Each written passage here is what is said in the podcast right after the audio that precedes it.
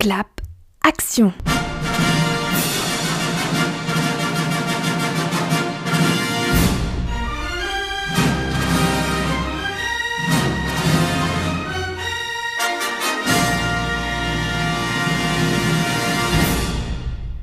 Bienvenue sur Clap Action, le podcast dédié aux amateurs et amatrices de cinéma.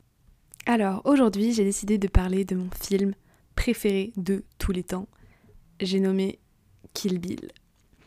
Vous avez dû le voir dans le titre de toute façon. Mais voilà, donc avant d'entrer dans les détails de pourquoi c'est mon film préféré, etc., euh, je vais vous faire une petite présentation du film.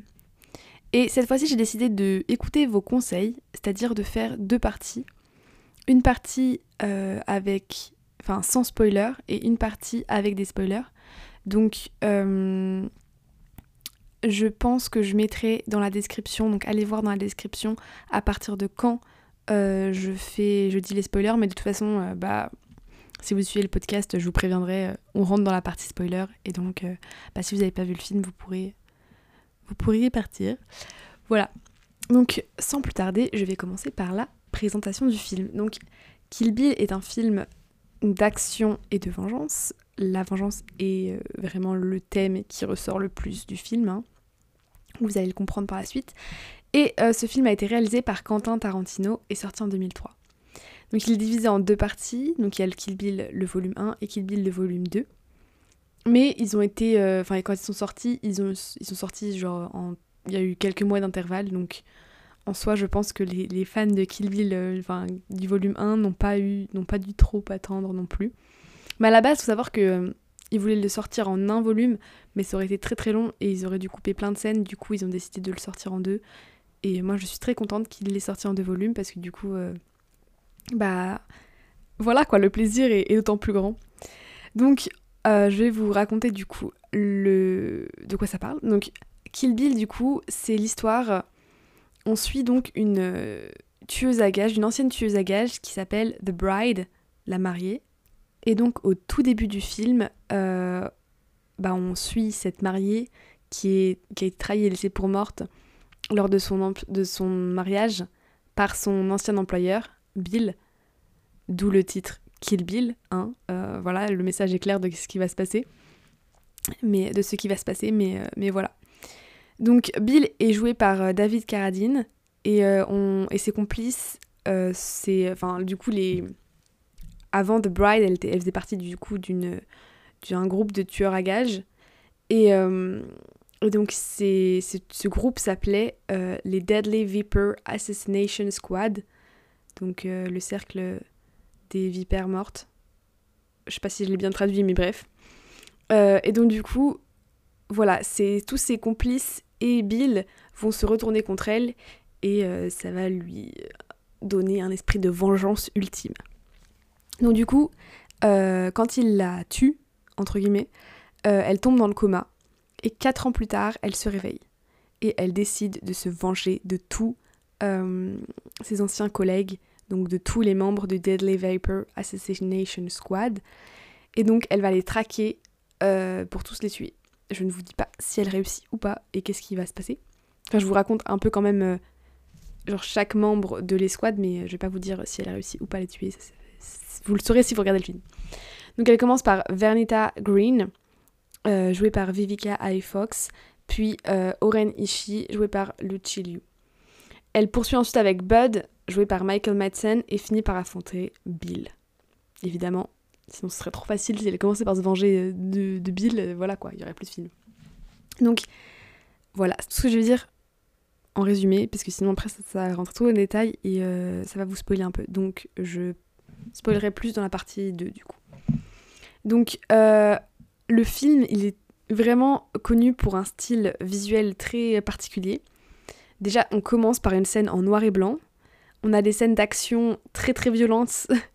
Euh, enfin, tout le film n'est pas en noir et blanc, hein, je tiens à préciser, mais le début du film est en noir et blanc. On a des scènes très très violentes, mais enfin vraiment d'action violente, mais je crois euh, honnêtement dans la manière dont c'est tourné, etc. Euh, ça fait partie de mes scènes préférées du film, quoi. Et donc du coup, ouais, on, a des scènes très très violentes. Et euh, on a une bande sonore très euh, particulière aussi, j'en parlerai plus tard euh, dans, le podcast.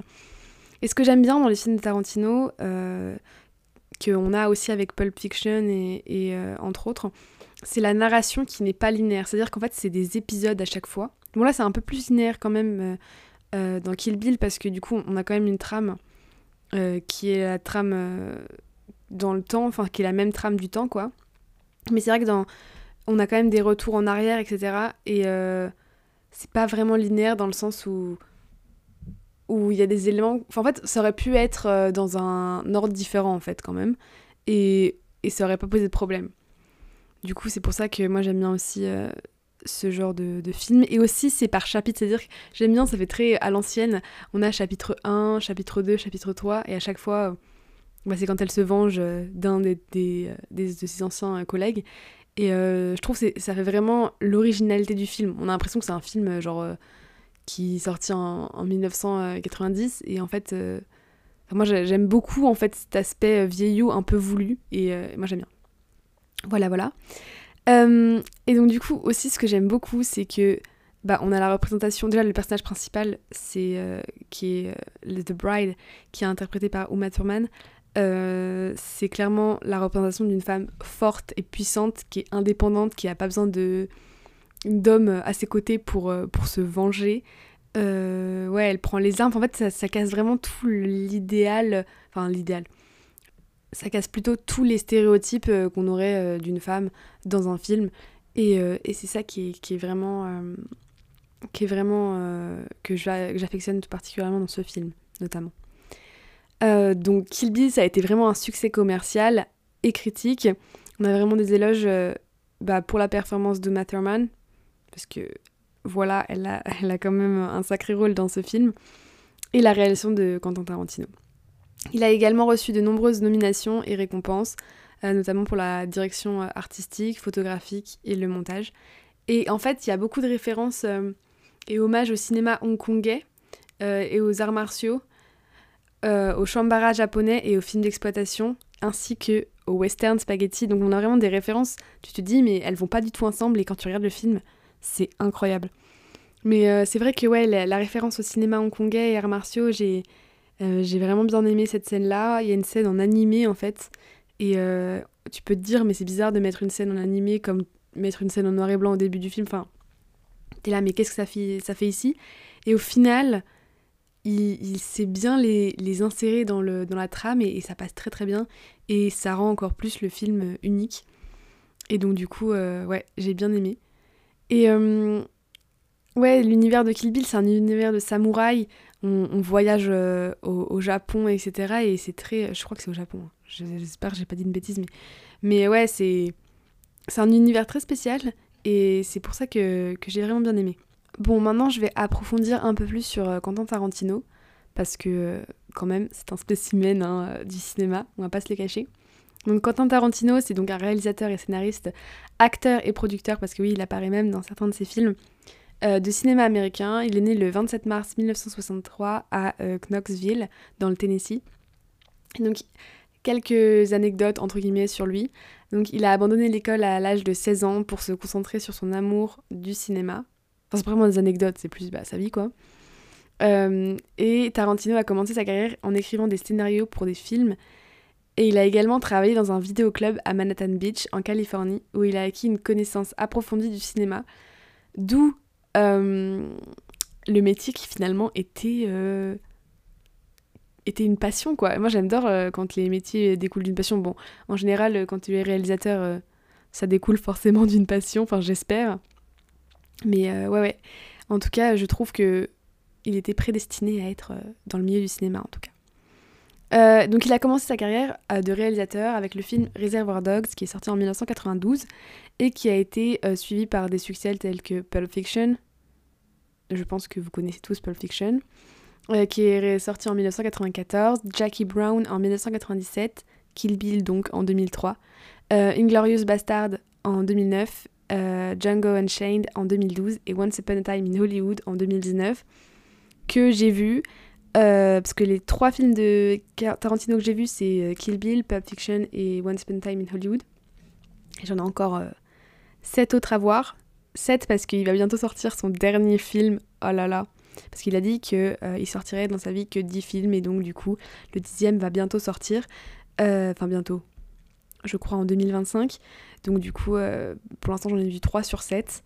Et Once Upon a Time in Hollywood, je ne pense pas que je ferai de podcast dessus parce que je pense que j'ai pas eu la culture, j'ai pas la culture euh, cinématographique, alors que pourtant j'adore le cinéma, hein. mais j'ai pas eu la culture cinématographique assez euh, élevée pour comprendre tous les détails, euh, la longueur en fait entre, entre les scènes d'action. Et du coup, c'est pas le film que j'ai préféré de Tarantino, mais, mais je salue quand même la performance de Leonardo DiCaprio et Brad Pitt. Voilà, voilà. bon, on continue sur Tarantino. Donc Tarantino, il est vraiment connu pour son style unique et provocateur. Euh, on a vraiment des dialogues qui sont très souvent euh, rapides et incisifs, euh, avec des blagues assez, uniques. Moi j'aime beaucoup.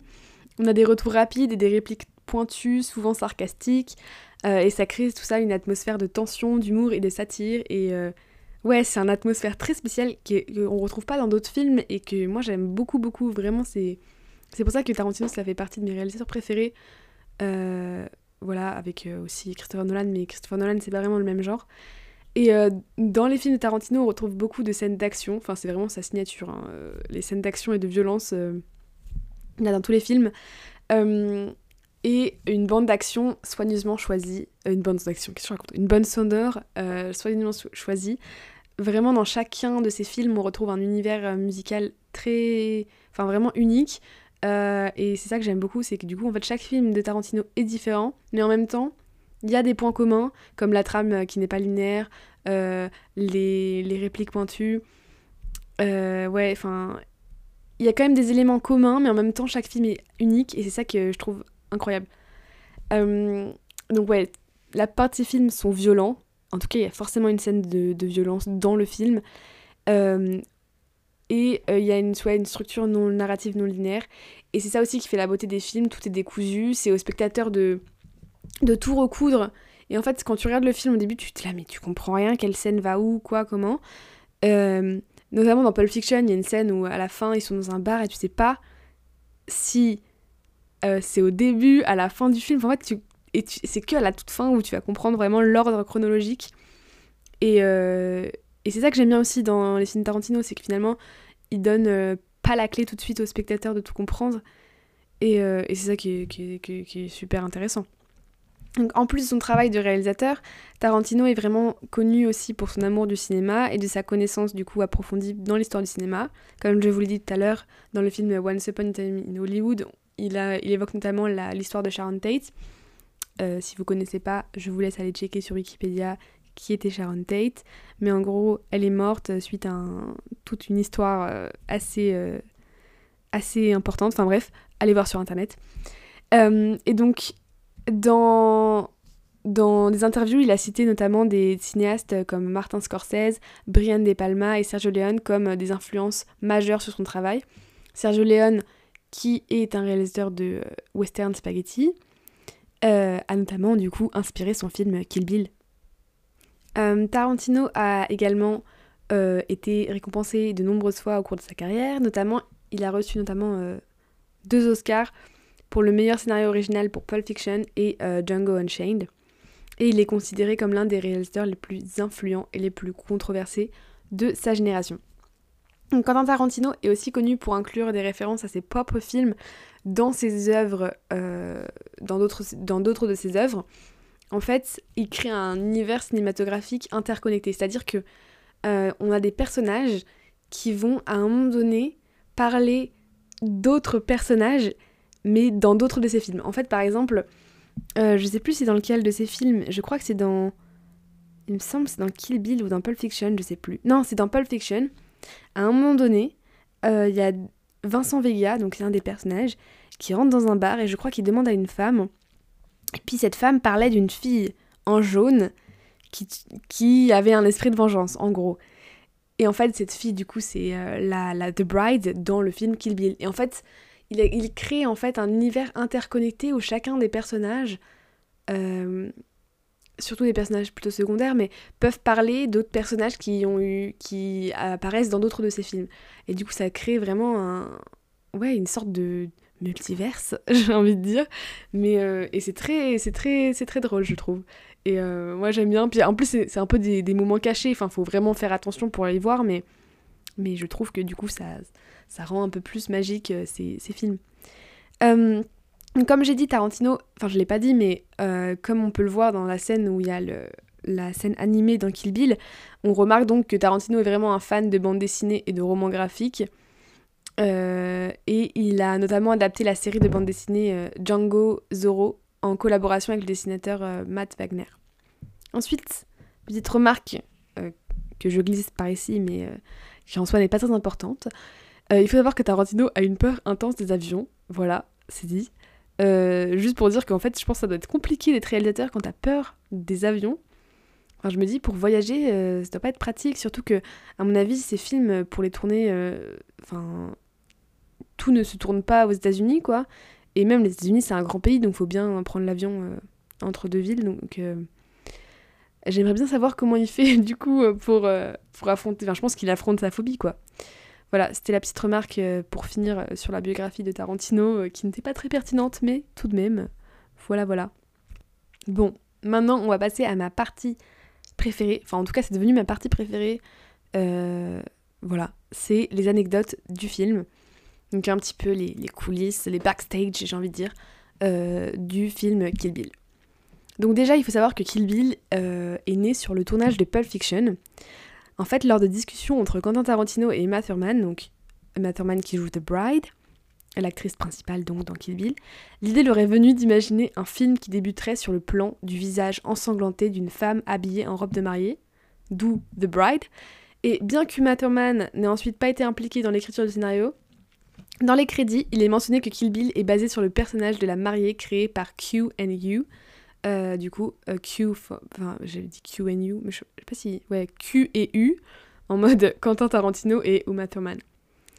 Et il faut savoir aussi que euh, Quentin Tarantino a offert le scénario de Kill Bill à Emma Thurman le jour de ses 30 ans. Donc on voit vraiment la relation d'amitié entre l'actrice et le réalisateur. Et cette relation, elle est d'autant plus marquée qu'en fait, le tournage de Kill Bill a été repoussé au dernier moment d'une année entière quand Emma Thurman a appris qu'elle était enceinte de son second enfant. Et en fait, on se dit, mais il aurait pu changer d'actrice, etc. Et c'est là où on voit que déjà leur relation d'amitié a été très forte. Mais en plus, euh, je vais citer le, réalisateur, mais, mais en plus, euh, bah pour lui, il ne voyait pas euh, une autre actrice en fait jouer ce rôle. Donc je vais le citer. Euh, oui, Kill Bill, c'était mon film de samouraï. Oui, c'était mon film de meuf badass. Oui, c'était mon western spaghetti et mon film de comic books. Mais c'était aussi mon film à la Joseph von Sternberg. Et si Joseph von Sternberg est sur le point de faire cœur brûlé et que Marlène Dietrich tombe enceinte, il attend Dietrich. Donc euh, voilà, on voit que il prend, enfin, il choisit son actrice euh, pas juste parce qu'elle est disponible, mais surtout parce que bah, il ne voyait pas une autre actrice incarner ce rôle et moi non plus, je ne voyais pas d'autres. Enfin, maintenant que j'ai vu le film, je ne voyais personne d'autre pouvoir jouer ce rôle-là. Vraiment, euh, est vraiment badass pour le coup euh, dans le film. Et aussi, euh, avant que ne commence le tournage, Quentin Tarantino a demandé euh, à Uma Thurman de regarder trois films spécifiquement. Donc le chef-d'œuvre de John Woo, The Killer, le classique de la Black Exploitation Coffee avec Pam, Pam Grier et le western culte pour une poignée de dollars de Sergio Leone. Voilà, voilà. Donc trois films. Et euh, du coup, on imagine vraiment que ces trois films ont influencé euh, l'actrice et ont influencé le réalisateur et ont donné du coup euh, la petite touch spéciale au film de Kill Bill. donc aussi, le thème de la vengeance du coup est omniprésent dans le film. Tarantino nous montre vraiment comment la vengeance peut déshumaniser quelqu'un et mener à tuer sans remords. Euh, on a.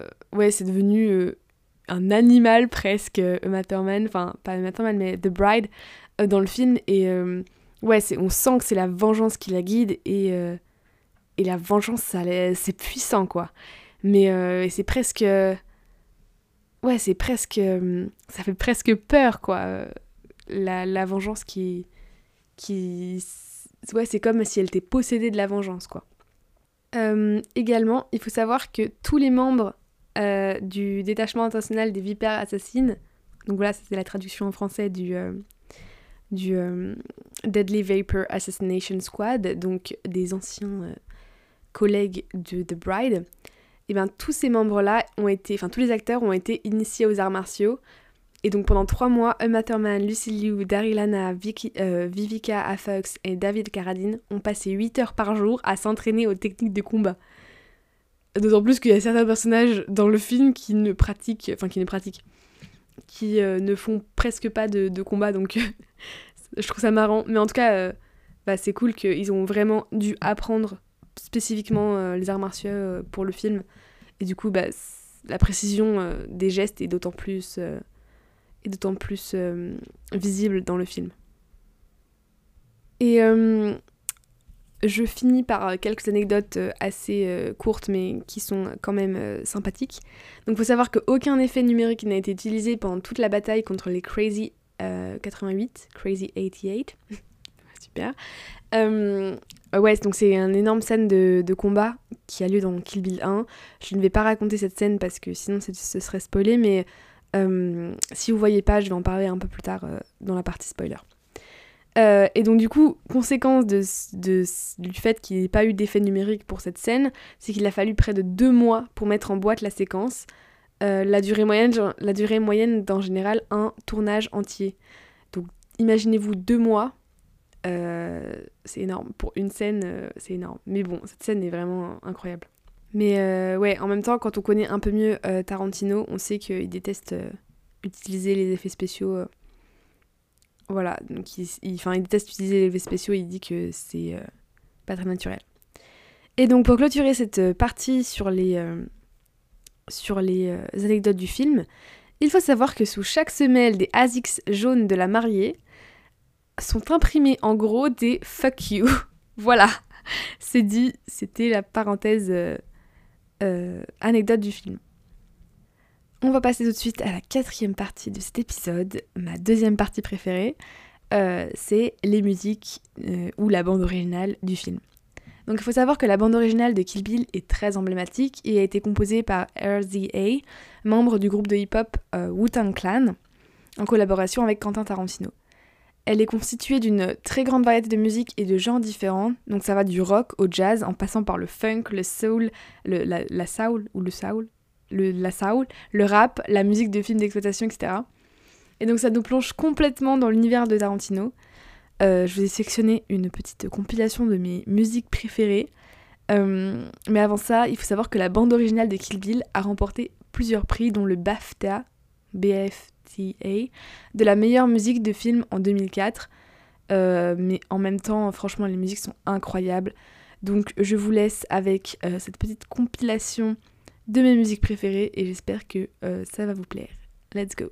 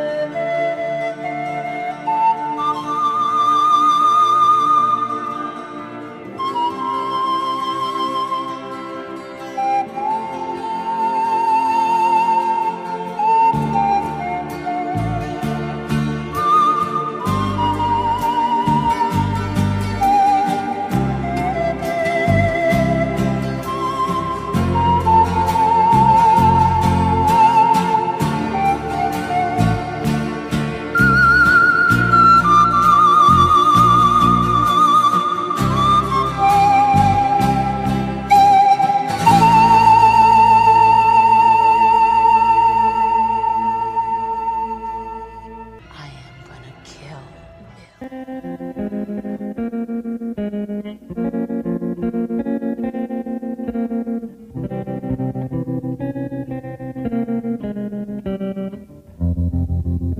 was five and he was six. We rode on horses made of sticks. He wore black and I wore white. He would always win the fight. Bang, bang. He shot me down. Bang, bang. I hit the ground. Bang, bang. That awful sound. Bang, bang. My baby shot me down.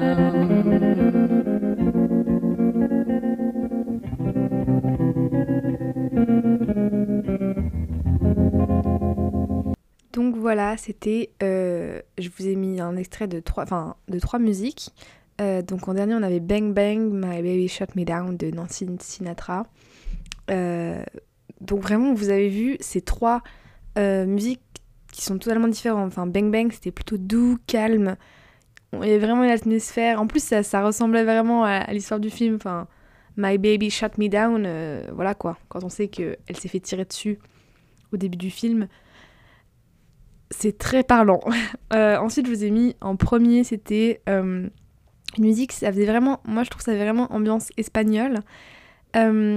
Et donc c'est euh, Don't Let Me euh, Misunderstood de Santa Esmeralda. Et c'est vraiment ouais, une ambiance hispanique. Euh, moi personnellement, ça me fait voyager. J'ai l'impression d'être en Andalousie, d'assister à un spectacle de flamenco. Enfin, voilà.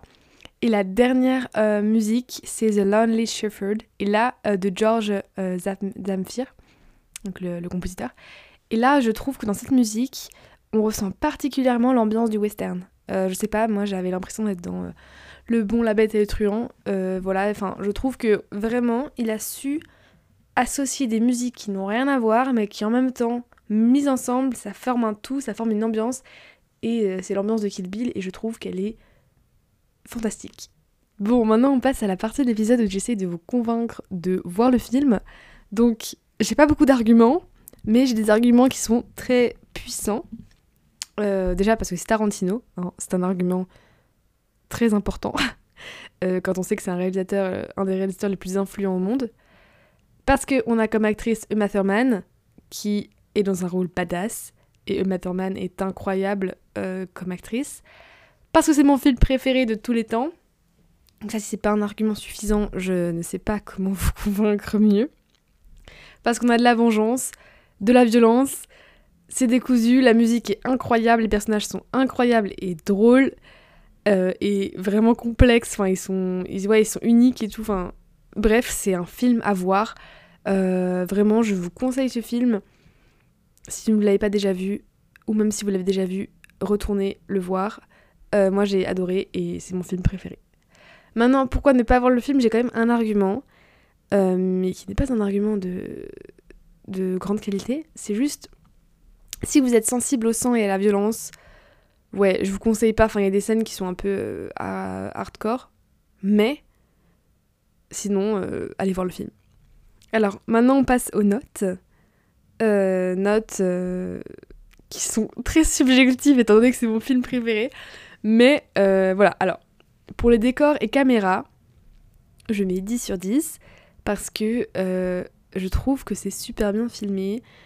La, enfin, les décors sont incroyables, notamment quand ils sont dans le désert, euh, même au Japon, c'est tout est mis en scène et tu as vraiment l'impression d'être, euh, bah, de voyager avec eux.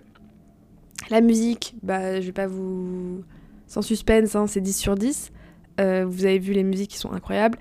Le jeu d'acteur, 10 sur 10, incroyable.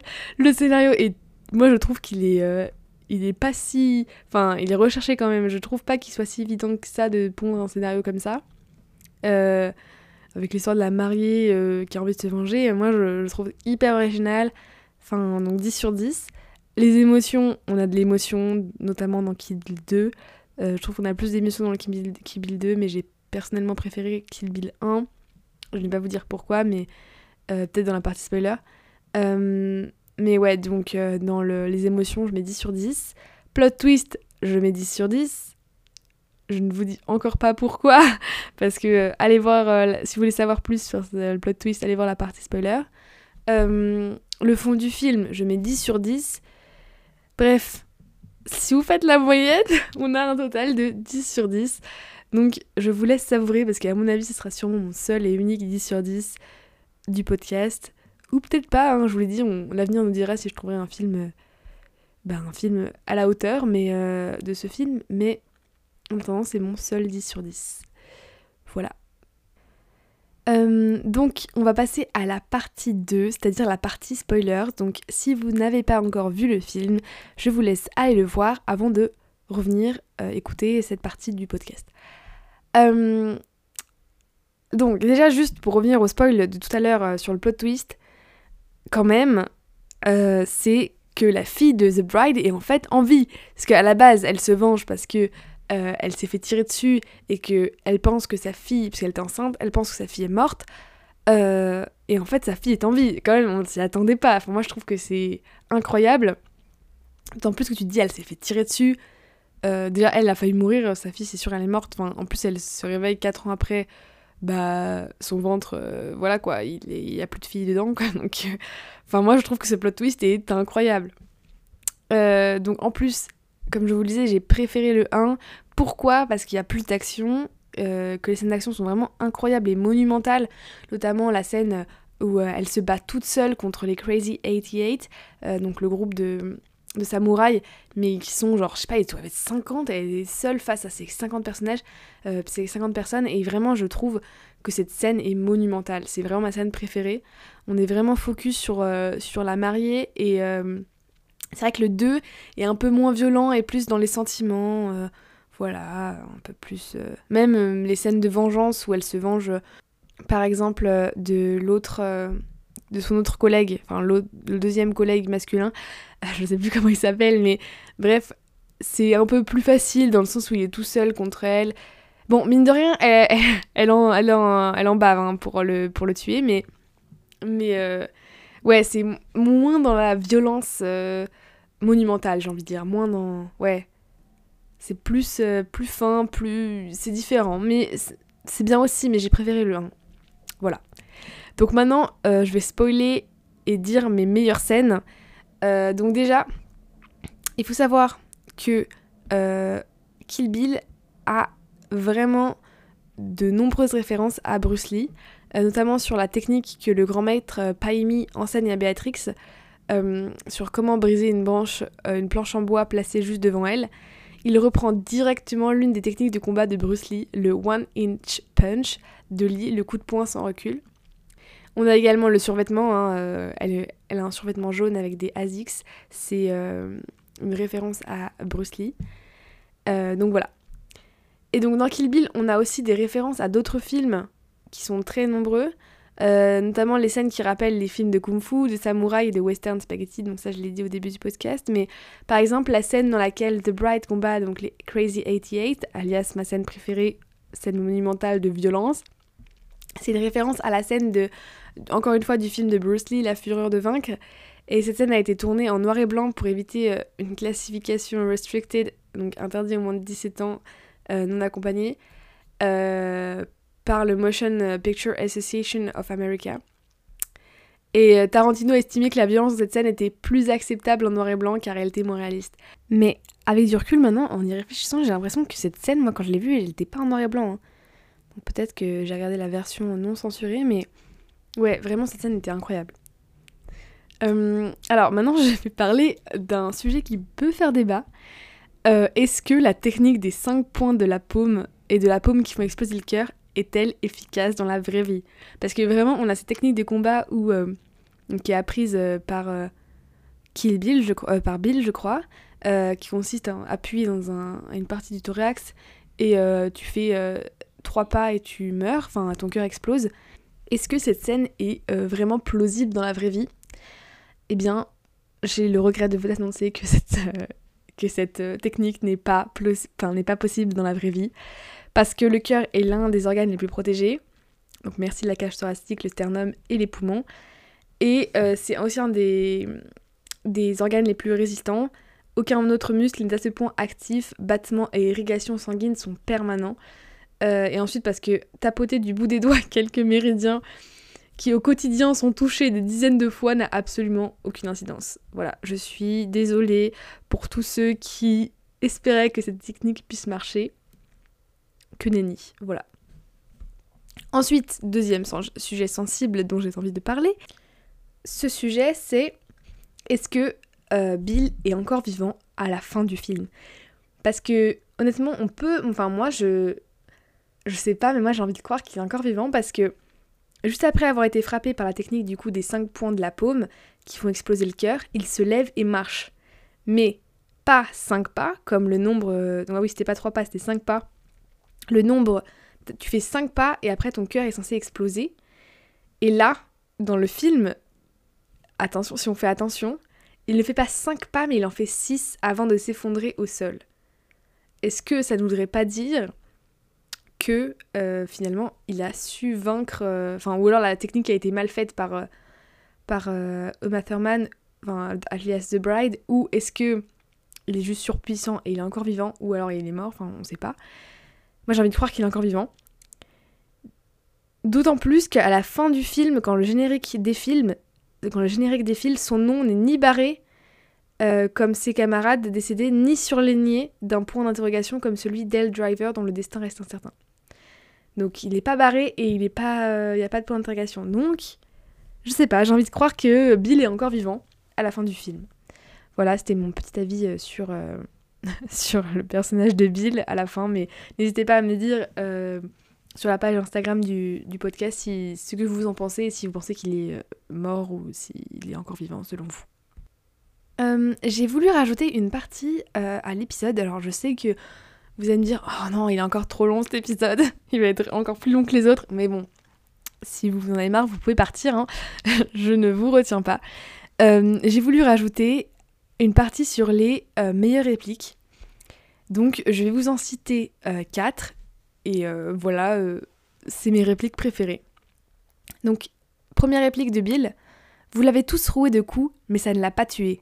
Je lui ai mis une balle dans la tête, mais son cœur a continué de battre. Tu l'as vu toi-même de ton bel œil bleu, non? On a fait subir beaucoup de choses à cette femme, et si jamais elle se réveille un jour, on lui fera bien pire. Mais il y a une chose qu'on ne fera pas, c'est se glisser dans sa chambre en pleine nuit comme des rats pour la tuer dans son sommeil. Et pourquoi est-ce que nous ne le ferons pas? Parce que ce serait nous rabaisser. Donc là, c'est Bill qui parle de The Bride. Euh, et donc cette, cette, euh, réplique me fait vraiment rire parce que enfin, on, voit, on se rend compte à quel point cette femme est résistante, quoi. C'est, c'est un cafard le truc. T'as beau l'écraser, ça revient de tous les côtés. Merci pour cette métaphore Alice, cette comparaison de qualité. non mais euh, ouais, j'aime beaucoup cette citation. Et en plus, ça montre aussi la fierté, l'ego de Bill qui n'est pas prêt à tuer euh, simplement. Enfin, il veut de la complexité pour, euh, pour tuer et pour avoir le mérite d'avoir réussi à tuer euh, cette femme. Donc deuxième réplique maintenant est une réplique de Hattori Hanzo. Donc le, il me semble que c'est le, le mentor de The Bride quand elle se rend au Japon. C'est la, vengeance n'est jamais une ligne droite. C'est une forêt. On peut donc facilement s'y égarer, s'y perdre, oublier par où on est rentré. Voilà.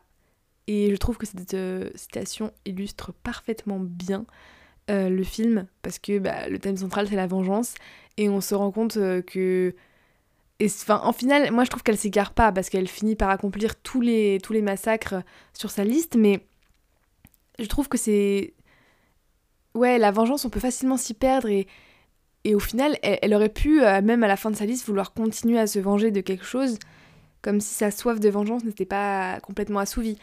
Et euh, ouais, donc je trouve cette phrase vraiment euh, puissante. Parce que finalement, cette vengeance, ça part aussi un peu de faire le deuil de, de sa fille, de sa vie d'avant. Et, et ouais, et du coup, je trouve que, que ouais, cette phrase représente vraiment bien le film. Maintenant, troisième réplique. Encore une fois de Bill, phrase très drôle aussi. Et donc cette phrase c'est N'est-ce pas là une parfaite image de la vie et de la mort? Un poisson qui gigote sur le tapis, puis qui ne gigote plus sur le tapis. Donc ça c'est une, c'est une, euh, une phrase de la toute fin de Kill Bill, enfin la toute fin du 2. C'est euh, où il y a un poisson rouge qui gigote sur le tapis justement puis qui, qui ne gigote plus sur le tapis. En fait, c'était la fille de, Bill et de, euh, et de, euh, de Bride qui a, euh, entre guillemets, tué ce poisson. Et en fait, on se rend compte de, cette image de la mort. Et, Et là, on se rend compte d'autant plus, ouais, de d'un coup, c'est, enfin, ça passe de l'activité à l'inactivité. Finalement, ouais, c'est la mort, c'est juste un arrêt, quoi. Un arrêt de, du corps, de, de l'esprit, je sais pas. Mais ouais, je trouve cette phrase vraiment, euh, vraiment très drôle et en même temps assez profonde. Enfin, il y a un mélange des deux. Et euh, je trouve qu'elle est très, euh, très incisive et j'aime bien. Et on passe à la dernière, déjà, la dernière réplique de cette partie de, de l'épisode, qui n'est pas vraiment une réplique, qui est un dialogue entre Bud et Bill. donc Bud, Bud, et Bill, c'est donc deux collègues du, de leur escouade, de leur groupe de tueurs à gages enfin leur ancien groupe. Donc, Bud, t'es en train de me dire qu'elle a buté 88 gardes du corps avant de se faire Oren Oren, qui est la, notre collègue de leur groupe. Réponse de Bill Non, il n'était pas vraiment 88, il se faisait juste appeler les Crazy 88. Pourquoi? dit Bud. Bill J'en sais rien, j'imagine qu'il devait penser que c'était cool. Voilà, cette réplique n'a aucun intérêt, mais je sais pas, elle me fait rire parce que, genre, il parle de The Bride qui a réussi à tuer, genre, une cinquantaine de samouraïs. Et eux, ils parlent de leur nom, genre du Crazy 88 en mode. Euh, genre, je sais, j'en sais rien, j'imagine qu'ils devaient penser que c'était cool, genre. Puis ils se font, enfin, je sais pas, je trouve ça très drôle, très décalé. Et encore une fois, ça montre euh, les répliques de. Les répliques euh, qu'invente Tarantino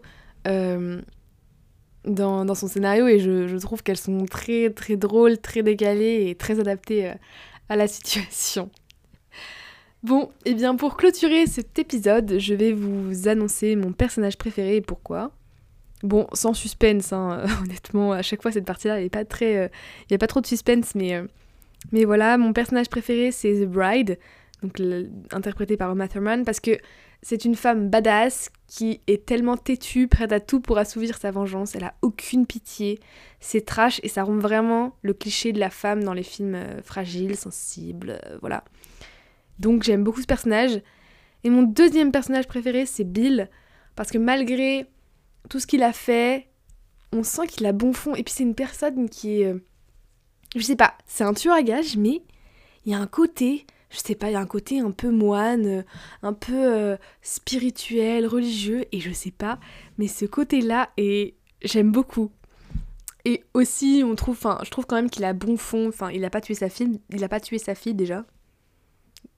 C'est le seul argument que j'ai euh, pour son bon fond, mais ouais, même si au début il souhaite la mort de, de, de Bride, on réalise en fait qu'il y a une relation bien plus complexe entre les deux personnages et je trouve que ça représente, même si c'est exagéré, euh, la complexité des relations amoureuses encore aujourd'hui. Tout n'est pas blanc ou noir, chacun a ses côtés sombres. Et, euh, et ouais, et l'amour finalement c'est plus complexe que ça en a l'air. Et moi je trouve que c'est une, ouais, une caricature. Au final, Kill Bill c'est une caricature des relations amoureuses. Voilà. Chacun euh, à un moment donné dans le couple a peut-être eu envie de tuer l'autre pour X raison, je sais pas. Bon, j'espère que c'était une, intention passagère. Hein. Voilà, je, je, je, n'ai pas envie qu'on commence à rentrer dans la psychologie euh, humaine, mais, mais, euh, mais je trouve que oui, ça caricature, ça caricature bien euh, les relations amoureuses où ouais, tout n'est pas blanc ou noir et, et la psychologie des, des deux membres de la relation, enfin du couple, est bien plus complexe qu'elle en a l'air. Et euh, finalement, bah, tant qu'on n'est pas dans la tête, euh, enfin, tant qu'on sait pas ce qu'il y a dans la tête euh, de la personne en face, bah, on, ne peut pas connaître ses intentions. Et donc, ouais, je trouve que ça met bien en avant ouais, les relations amoureuses et les membres d'un couple. Voilà, c'était le mot de la fin. juste avant qu'on se quitte, je vous laisse sur une de mes répliques préférées, mais cette fois-ci en audio, comme ça vous allez pouvoir l'entendre. Euh, donc c'est une réplique de Bill qui a lieu à la toute toute fin du film. Euh, j'espère qu'elle vous plaira et, euh, et voilà. Ciné est une de mes passions. Surtout les histoires de super-héros. Je trouve que toute cette mythologie qu'il y a autour des super-héros est fascinante. Prenons par exemple mon super-héros préféré, Superman. Pas trop terrible comme BD, pas génial au niveau du dessin. Mais la mythologie la mythologie, elle, est tout à fait géniale. Elle est brillante. Il lui faut encore longtemps cette saleté pour faire son effet. Environ deux minutes. Juste le temps qu'il me faut pour arriver là où je veux en venir. Alors, un truc de base de la mythologie du super-héros, c'est qu'il y a le super-héros et puis il y a son alter ego. Batman est en réalité Bruce Wayne. Spider-Man est en réalité Peter Parker. Quand il se lève le matin, il est Peter Parker. Il faut qu'il mette un costume pour devenir Spider-Man. Et c'est sur ce point très caractéristique que Superman se différencie des autres. Superman n'a pas eu à devenir Superman. Quand il est venu au monde, il était Superman. Quand Superman se lève le matin, il est Superman. Son alter ego, c'est Clark Kent. Son costume, avec le grand S rouge, c'est la couverture dans laquelle il était enveloppé, bébé, quand les Kent l'ont trouvé. C'est ça, sa tenue d'origine. Lorsque Kent met euh, les lunettes et, et le costard, ça, c'est un déguisement. Ça, c'est le costume que Superman met pour donner le change. Clark Kent est l'image que Superman a de nous. Et qu'est-ce qui caractérise Clark Kent? Il est faible. Il doute de lui-même. C'est un lâche. Il est la critique que Superman fait de toute l'humanité. Un peu comme euh, Béatrice Kiddo et Madame Templeton. Donc voilà, j'espère que vous avez saisi toute euh, la signification du message, mais en gros, si vous n'avez pas suivi, c'est euh, il dit concrètement que en fait Clark Kent, enfin Superman, ne se déguise pas en Superman, en Superman, mais c'est Superman qui se déguise en Clark Kent pour finalement se moquer de la condition humaine qui est bah, qui est normale quoi, qui n'a rien d'exceptionnel. Et, et, je trouve cette phrase très très drôle et très bien enfin est très recherchée en fait de la part de Tarantino. Voilà. Je vais pas plus la détailler parce qu'après ça fera trop long mais euh, j'espère qu'elle vous a plu. Et, euh, et, je vous souhaite une très bonne soirée très bonne matinée ou très bon après-midi je ne sais pas à quelle heure vous écoutez ce podcast mais euh, voilà. Je vous dis à très vite. Au revoir. C'était Clap Action le podcast dédié aux amateurs et amatrices de cinéma. Merci pour votre écoute